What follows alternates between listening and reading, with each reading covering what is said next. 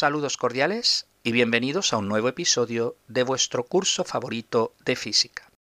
Un oyente desde Argentina me preguntaba sobre la manera de comparar la energía de diferentes fuentes o recursos. Para ello se definen dos magnitudes físicas. La primera es la energía específica, que es la cantidad de energía que se libera por unidad de masa. Por ejemplo, el uranio tiene una energía específica de 8 por 10 elevado a 7 megajulios por kilogramo, mientras que el petróleo tiene una energía específica de unos 45 megajulios por kilogramo. Dicho con otras palabras, un gramo de uranio libera tanta energía como 2.100 litros de petróleo. La segunda es la densidad de energía, que es la cantidad de energía que se libera por unidad de volumen.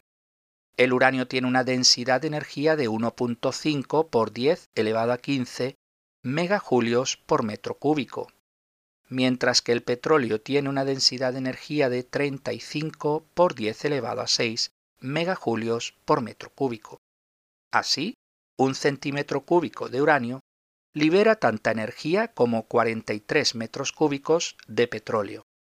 Ambas cantidades están relacionadas, de forma que al dividir la densidad de energía entre la energía específica, se obtiene la densidad del combustible en cuestión. En el episodio de hoy, quiero estudiar los diferentes tipos de recursos energéticos que disponemos en el planeta.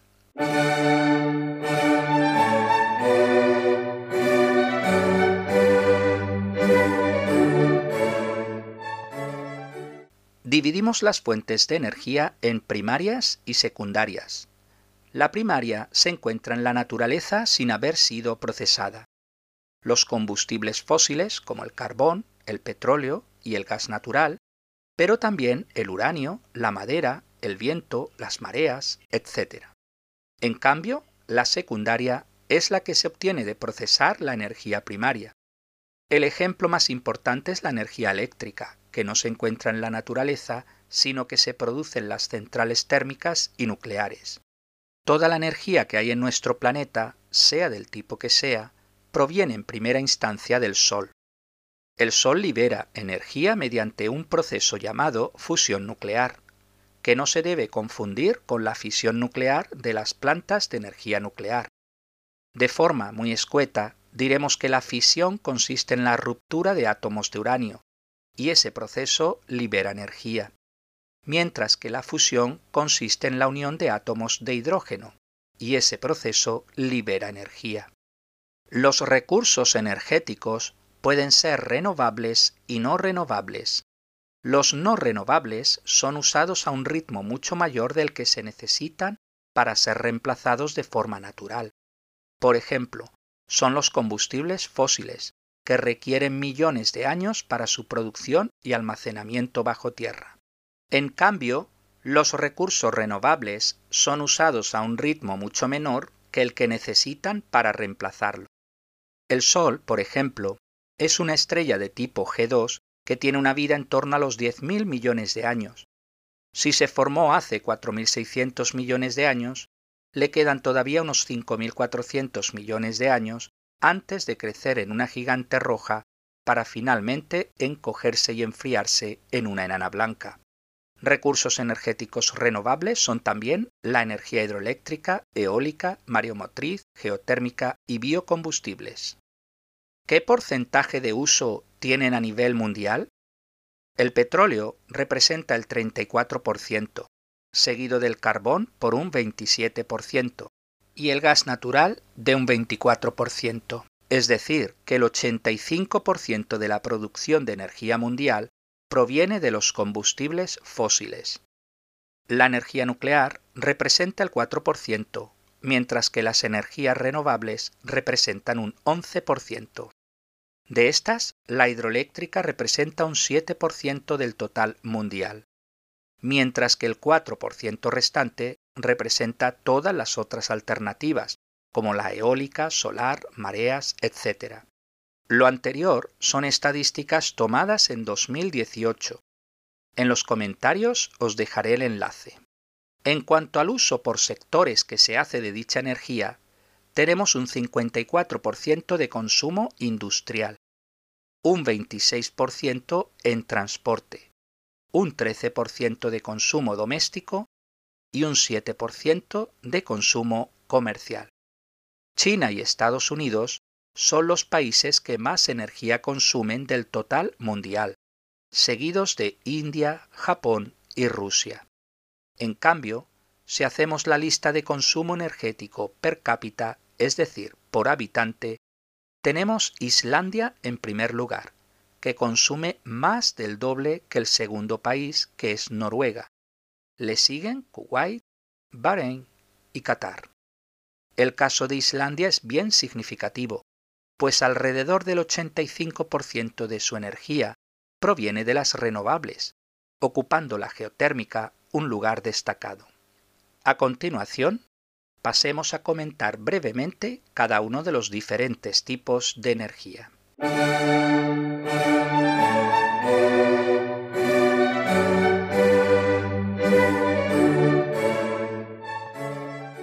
Empezamos con los combustibles fósiles.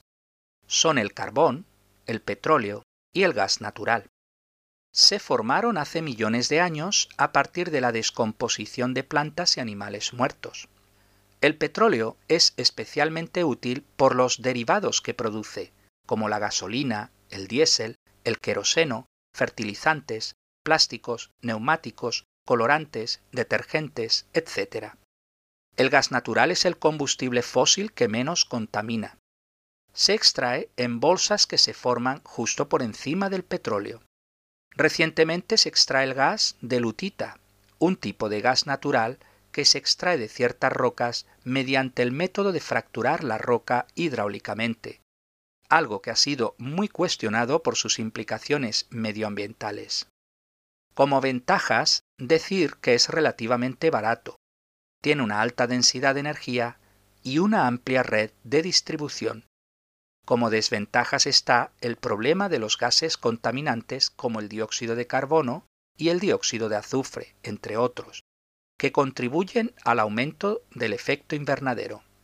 No olvidemos que como recursos no renovables terminarán por agotarse.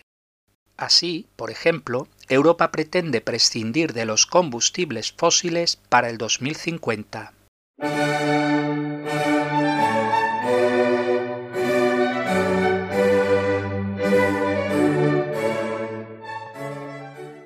Veamos ahora las plantas nucleares. El calor para calentar el agua de la central nuclear se produce mediante la fisión nuclear del uranio que tiene lugar dentro del reactor nuclear, a diferencia de las plantas de combustibles fósiles que obtienen el calor de la reacción de combustión de los combustibles fósiles que tiene lugar en la caldera. Básicamente, la reacción de fusión nuclear consiste en que el átomo de uranio 235 absorbe un neutrón, con lo que se vuelve inestable, rompiéndose en otros dos átomos más pequeños y liberando más neutrones y energía. Dichos neutrones pueden a su vez ser absorbidos por otros átomos de uranio, produciéndose así una reacción en cadena. Para que eso suceda, se necesita una masa crítica de uranio, es decir, un mínimo de masa para que la reacción tenga lugar. A su vez, los neutrones para ser absorbidos no deben ir a demasiada velocidad. Para ello se hacen colisionar los neutrones con el moderador. Básicamente contiene átomos de grafito o agua, que al colisionar con los neutrones absorben parte de su energía, disminuyendo la velocidad de los neutrones y aumentando la temperatura del medio. Dicho calor se elimina con ayuda de un intercambiador de calor. La velocidad de las reacciones se controla con ayuda de unos tubos de control, que al bajarlos absorben los neutrones, con lo que menos reacciones tienen lugar. Entre las ventajas de las plantas nucleares están que no se producen gases de efecto invernadero, una gran potencia de salida, así como grandes reservas de uranio. En cambio, como desventajas, podemos citar el problema de los residuos radiactivos, los efectos medioambientales de la extracción del uranio, la posibilidad de un accidente nuclear y finalmente la posibilidad de producir armamento nuclear.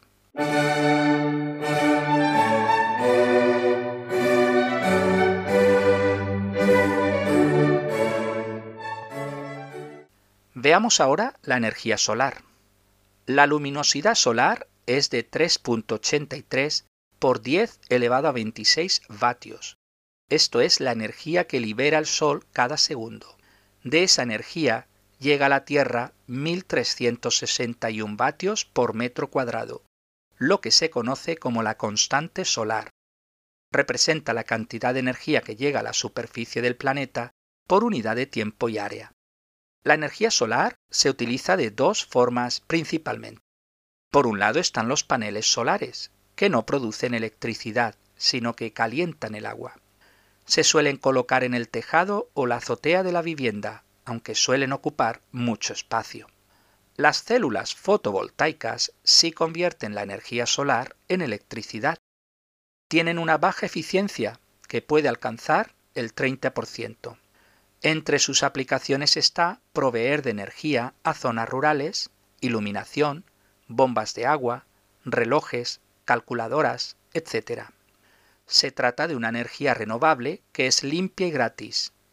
Entre sus desventajas está que el coste inicial es alto, la potencia es baja, requiere una amplia superficie, es afectada por días nublados y por supuesto solo está disponible de día, por lo que se utilizan baterías solares que almacenan la energía para su uso nocturno o de mal tiempo. Existen proyectos para que generen energía de noche mediante el uso de la energía infrarroja que libera la Tierra de noche.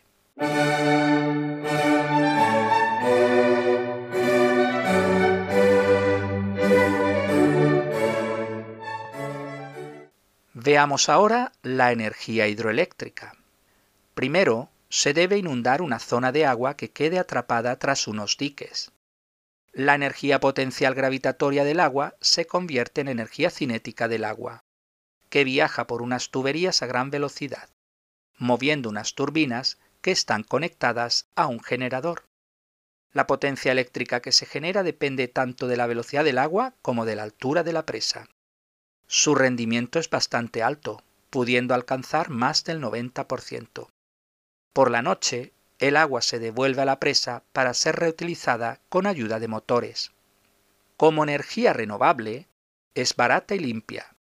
Como desventajas, el coste inicial es muy alto, tiene un alto impacto medioambiental y depende mucho de la localización, puesto que se construyen en los cauces de los ríos.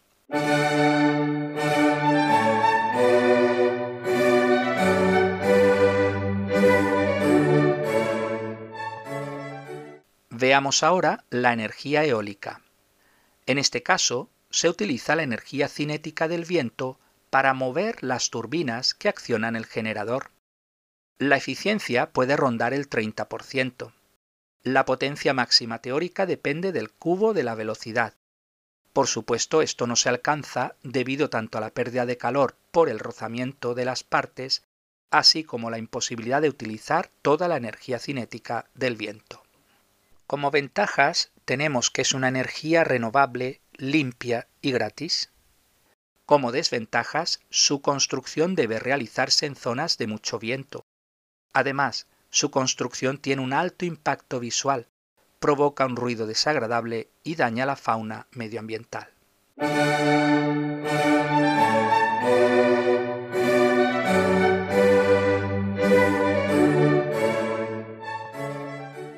Otras formas de generar energía incluyen las centrales de biomasa.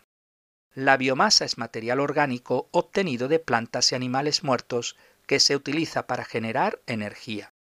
Ejemplos de biomasa son la madera, la basura orgánica, la soja, la caña de azúcar, la remolacha, etc. Una aplicación es en la elaboración de biocombustibles como el biodiesel y el bioetanol. Los principales países productores son Estados Unidos, Brasil, Indonesia, Alemania y China. La energía del agua no se utiliza únicamente en las centrales hidroeléctricas. También se utiliza la energía mareomotriz, generada por las mareas, y la energía undimotriz, generada por las olas del mar. La energía geotérmica hace uso de la energía térmica que se genera en el interior del planeta Pueden ser zonas volcánicas, termas, géiseres, rocas calientes, etc. Entre sus usos está generar electricidad, pero también utilizar el calor para calefacción o calentar el agua. Pues hasta aquí el episodio de hoy. Muchas gracias por su atención y hasta el próximo día.